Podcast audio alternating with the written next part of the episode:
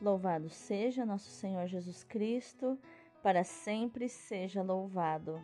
Hoje é sábado, 23 de abril de 2022, oitava da Páscoa. São Jorge, rogai por nós. A primeira leitura é dos Atos dos Apóstolos, capítulo 4, versículos do 13 ao 21. Naqueles dias, os chefes dos sacerdotes, os anciãos e os escribas ficaram admirados ao ver a segurança com que Pedro e João falavam, pois eram pessoas simples e sem instrução. Reconheciam que eles tinham estado com Jesus. No entanto, viam de pé, junto a eles, o homem que tinha sido curado, e não podiam dizer nada em contrário mandaram que saíssem para fora do sinédrio e começaram a discutir entre si: Que vamos fazer com esses homens? Eles realizaram um milagre claríssimo, e o fato tornou-se de tal modo conhecido por todos os habitantes de Jerusalém que não podemos negá-lo. Contudo, a fim de que a coisa não se espalhe ainda mais entre o povo, vamos ameaçá-los para que não falem mais a ninguém a respeito do nome de Jesus? Chamaram de novo Pedro e João e ordenaram-lhes que de modo algum falassem ou ensinassem em nome de Jesus. Pedro e João responderam: Julgai vós mesmos, se é justo diante de Deus que obedeçamos a vós e não a Deus. Quanto a nós, não nos podemos calar sobre o que vimos e ouvimos. Então, insistindo em suas ameaças, deixaram Pedro e João em liberdade, já que não tinham meio de castigá-los por causa do povo, pois todos glorificavam a Deus pelo que havia acontecido. Palavra do Senhor, graças a Deus. O salmo de hoje, da liturgia de sábado, é o 117, versículos do 1 ao 21. Dou-vos graças, ó Senhor, porque me ouvistes. Dai graças ao Senhor, porque Ele é bom, eterna é a sua misericórdia. O Senhor é minha força e o meu canto, e tornou-se para mim o Salvador. Clamores de alegria e de vitória ressoem pelas tendas dos fiéis. A mão direita do Senhor fez maravilhas. A mão direita do Senhor me levantou. A mão direita do Senhor fez maravilhas. O Senhor severamente me provou, mas não me abandonou às mãos da morte. Abri-me, vós, abri-me as portas da justiça. Quero entrar para dar graças ao Senhor. Sim, esta é a porta do Senhor por ela só os justos entrarão. Dou-vos graças, ó Senhor, porque me ouvistes e vos tornastes para mim o Salvador. Dou-vos graças, ó Senhor, porque me ouvistes. O evangelho de hoje é Marcos, capítulo 16, versículos do 9 ao 15. Depois de ressuscitar, na madrugada do primeiro dia após o sábado, Jesus apareceu primeiro a Maria Madalena, da qual havia expulsado sete demônios. Ela foi anunciar isso aos seguidores de Jesus, que estavam de luto e chorando. Quando ouviram que ele estava vivo e fora visto por ela, não quiseram acreditar. Em seguida, Jesus apareceu a dois deles com outra aparência, enquanto estavam indo para o campo. Eles também voltaram e anunciaram isso aos outros. Também a estes não deram crédito. Por fim, Jesus apareceu aos onze discípulos enquanto estavam comendo, repreendeu-os por causa da falta de fé e pela dureza de coração, porque não tinham acreditado naqueles que o tinham visto ressuscitado. E disse-lhes: Ide pelo mundo inteiro e anunciai o Evangelho a toda criatura.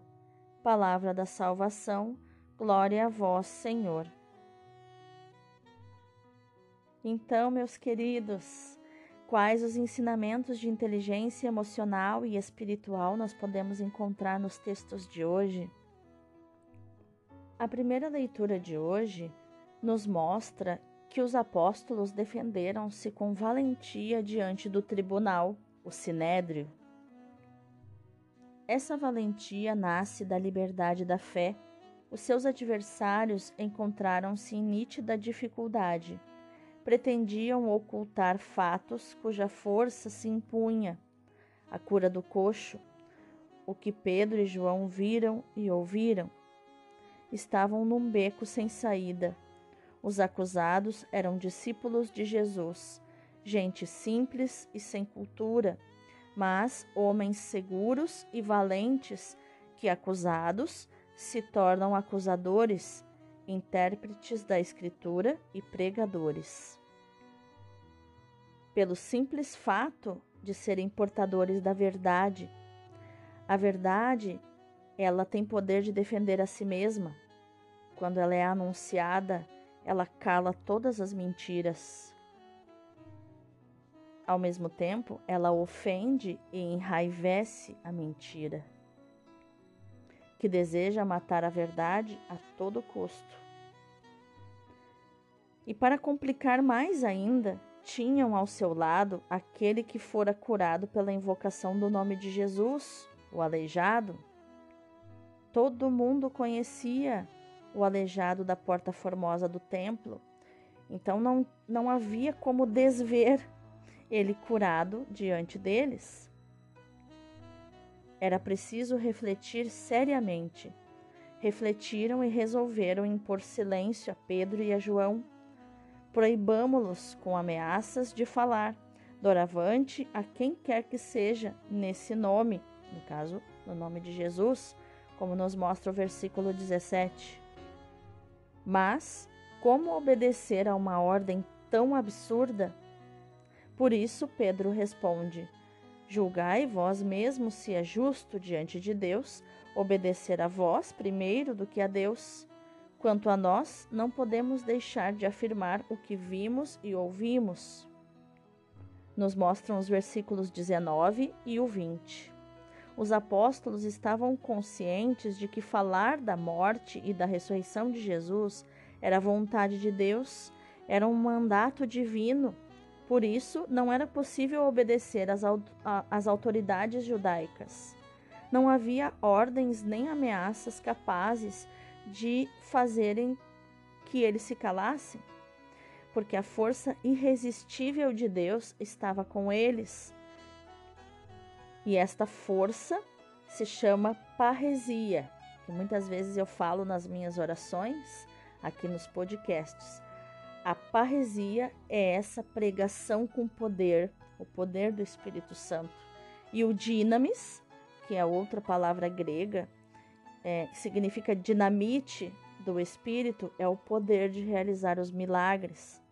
Então, Pedro e João, quando disseram: Ouro e prata não temos, mas o que temos te damos, em nome de Jesus Cristo, levanta-te e anda. Eles falaram com parresia, palavra de poder, em nome de Jesus, e realizaram o milagre com dinamis do Espírito Santo, que é esse poder, essa dinamite que fez com que o aleijado se levantasse e tivesse força de novo nas pernas. E é exatamente em alusão a isso que vem o salmo de hoje, né?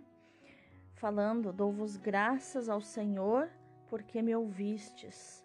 Né? O Senhor ouve aquele que tem fé, aquele que crê sem duvidar e que vive a fé como, já, como se já tivesse recebido o que pediu, dando o mérito a Deus, que é o Senhor do poder e dos milagres, e não usurpando para si o poder de realizar curas, milagres, prodígios. Já o evangelho de hoje, é, no, esse texto, ele é um, um acréscimo destinado a concluir o evangelho de Marcos, escrito ainda na época apostólica e aceito pela igreja. Marcos 16, versículo 7, faz alusão a um encontro na Galileia que não é descrito. Por isso, é, a, é aceita a hipótese de que o epílogo primitivo se tenha perdido, sendo substituído pelo que agora temos. A partir de Mateus 28, do 16 ao 20, e de João 21, do 1 ao 4, sabemos que Jesus apareceu aos discípulos na Galileia, onde confirmou o grupo dos seus discípulos, conferindo-lhes a missão universal Poderia ser este também o conteúdo da folha que se perdeu. Como em Lucas 24, do 36 ao 43, e nos Atos 10, 41, a aparição aos onze acontece durante uma refeição comunitária. Mais uma vez, como é típico em Marcos, é sublinhada a incredulidade e a atitude refratária dos discípulos em se darem conta do que aconteceu só a presença direta de Jesus libertará os apóstolos da dureza de coração e os transformará em verdadeiros crentes. Veja, não é suficiente para o ser humano saber com a mente que Jesus ressuscitou, saber da notícia que Jesus ressuscitou. Não basta ser um repórter de alguém que me que disse para outro, que disse para outro, que disse para mim que Jesus ressuscitou. Enquanto eu não for testemunha, enquanto eu não experimentar na minha alma e no meu espírito a presença do próprio Jesus, eu não não vou fazer, não vou me tornar testemunha de Jesus. Vou ser apenas um repórter, apenas um garoto de recados. É preciso sentir a presença de Jesus sentir, fazer a experiência do batismo no Espírito Santo. A partir do momento que eu sinto a presença de Deus, pelo poder do Espírito Santo, tudo muda na minha vida. Tudo muda. A dificuldade que eu tinha de trocar as minhas verdades pela verdade de Jesus, ela some, ela desaparece, porque agora, quando eu sinto, a partir do momento que eu sinto, tudo se esclarece, tudo, todas as respostas se tornam presentes no aqui e agora. A ressurreição não é fruto de imaginação ingênua ou da sugestão coletiva dos discípulos. É um dom do Pai, aquele que se fez obediente até a morte para salvar a humanidade. A fé na ressurreição é também um dom do Senhor aos discípulos. Perceba só adquirimos a verdadeira fé quando ela é nos dada pelo próprio Deus. É um dom, é um presente. E ao conceder aos apóstolos a fé na ressurreição, este dom, este presente, também Jesus lhes dá o encargo de continuar em sua missão para que a boa nova chegue a toda a terra, como nos fala o versículo 15 do Evangelho. Vamos meditar mais profundamente nos textos de hoje da liturgia de sábado. A ressurreição é um mistério de fé que encontrou resistência nos apóstolos.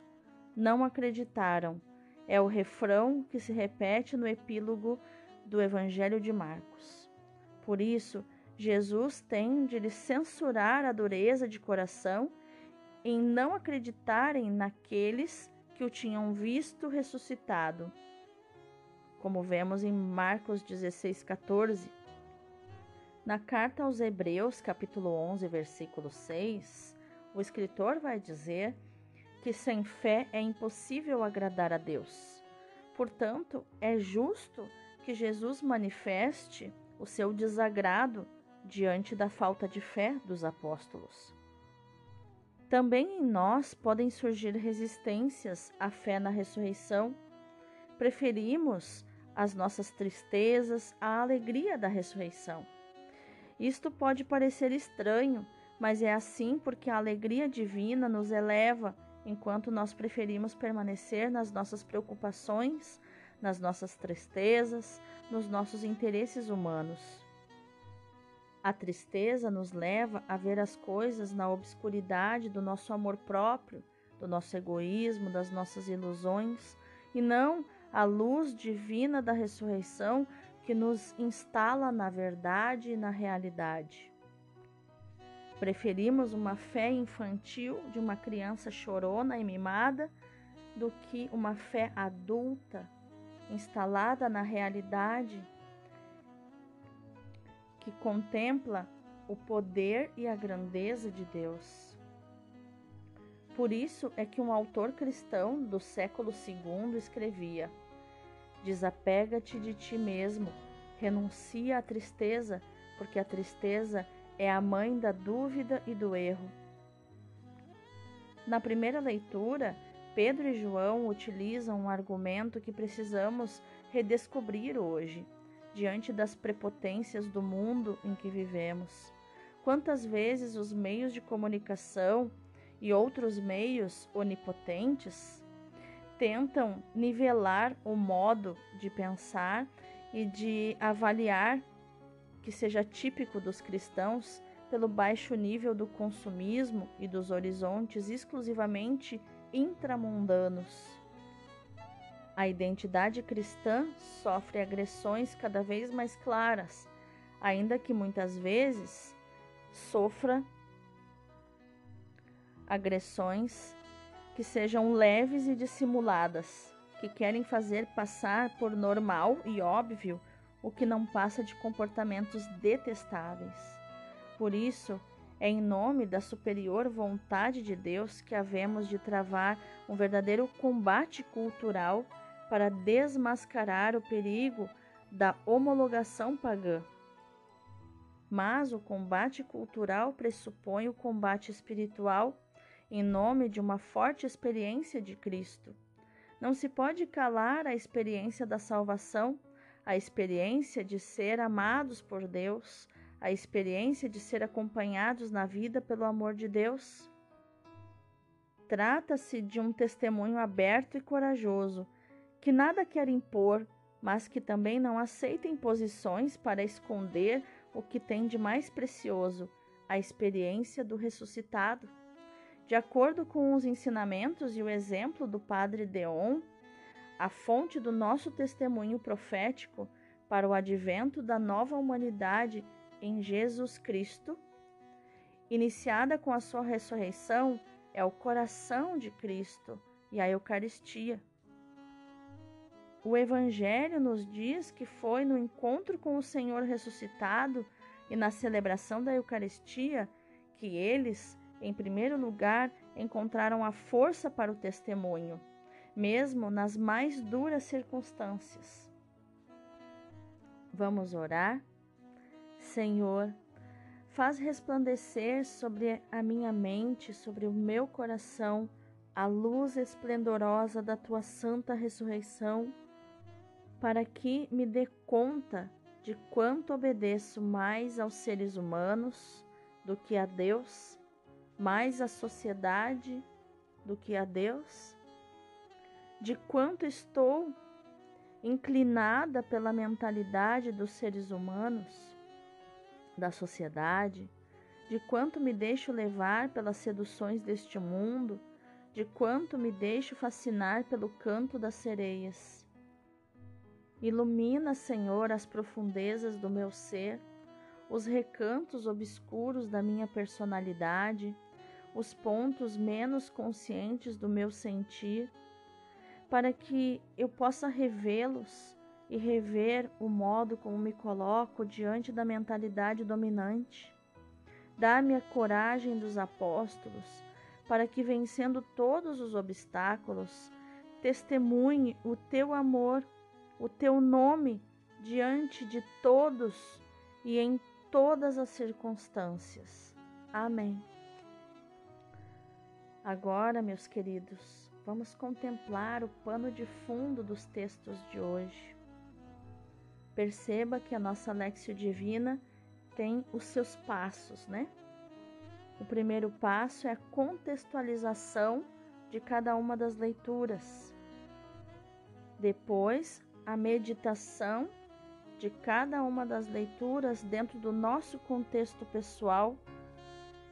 Depois, a oração e agora a contemplação e depois no final a ação. Então é contextualização, meditação, oração, contemplação e ação. São cinco pontos. Cinco passos da nossa Lexio Divina. E agora estamos no quarto passo, a contemplação. São Marcos era hebreu de origem e da raça sacerdotal de Arão.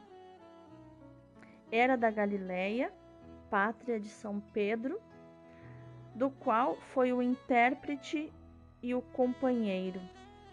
Marcos, ou João Marcos, evangelista, era secretário de Pedro depois que foi expulso da equipe de evangelização de São Paulo de Tarso. Marcos fazia parte dos 72 discípulos, mas, no dizer de Santo Epifânio, retirou-se com muitos outros quando Nosso Senhor disse: Se não comerdes a minha carne, não tereis a vida em vós. Mas São Pedro converteu-o e reconduziu-o a Jesus depois da ressurreição. Ligou-se a São Pedro e permaneceu sempre penitente como ele. São Pedro chama o seu filho na sua primeira carta, no capítulo 5, versículo 13, né? 1 Pedro 5,13. Seguindo o chefe dos apóstolos nas suas viagens apostólicas, serviu-lhe de intérprete, de secretário e de catequista. Acompanhou-o a Roma e depois das pregações do apóstolo, a multidão perguntava a São Marcos explicações e notas sobre as suas pregações. Esta foi a origem do seu evangelho. Serviu-se, aliás, de São Mateus ou de um de algum trecho escrito primitivo de discursos do próprio Salvador Jesus Cristo, nosso Senhor, na qual São Mateus teria também se inspirado. Escrevendo São Marcos sob a direção de São Pedro, tem conta da humildade do seu mestre, relata longamente a tríplice negação do apóstolo, provavelmente porque Pedro ressaltava, né, como nós, é, quando somos arrependidos, quebrantados e penitentes dos nossos erros, é, é, é natural que o pregador fale dos seus erros, dos seus pecados, no momento da pregação e provavelmente Pedro falava, ressaltava esse ponto que ele havia negado três vezes Jesus. E, e Marcos assim redigiu o seu evangelho baseado nas pregações de Pedro. Mas Marcos não cita o que nosso Senhor diz em louvor do príncipe dos apóstolos, quando este o reconheceu como filho de Deus são os outros evangelistas que vão ressaltar as boas atitudes de Pedro, né? Marcos não, porque ele estava redigindo a pregação do próprio Pedro, que tinha um coração arrependido, quebrantado por causa das suas fraquezas. E isso é importante, né? Nós percebermos que para os outros os nossos defeitos não têm tanto valor assim do que nós mesmos damos, né? Do valor, às vezes, supervalorizamos os nossos erros, os nossos defeitos, como Pedro na sua humanidade fez. E que para os outros apóstolos não, que aquilo fazia parte de, de ser um ser humano. Que nós possamos colocar os nossos defeitos no seu devido lugar e do tamanho que eles realmente têm. Que possamos enxergar os nossos erros com não com lente de aumento, mas com o tamanho que realmente tem e colocá-los no, no seu lugar devido, sem ocupar um trono dentro do nosso coração. Porque tudo aquilo que ocupa o trono do nosso coração ocupa o lugar de Deus na nossa vida. E às vezes um defeito, um erro, uma chaga acaba sentando no trono de Deus. Que só Deus possa ocupar o trono do teu coração. E agora, indo para o quinto passo da nossa Lexio Divina, a ação, que a nossa ação no dia de hoje seja meditar, proclamar e viver esta palavra de Marcos 16, 15, que, que é a própria o próprio mandato de Jesus para nós. Proclamai o evangelho a toda criatura. Deus abençoe o teu dia e um excelente final de semana, onde amanhã é domingo da misericórdia, domingo dedicado à festa da misericórdia. Na comunidade Emanuel teremos o Dia da Misericórdia. Eu fiquei incumbida de apresentar o que será tratado lá, as pregações, a missa, eh, os momentos que acontecerão. E será uma graça de Deus mergulhar na misericórdia através dos olhos e do coração de Santa Faustina. Que Deus abençoe o teu dia, que a misericórdia seja abundante na tua vida.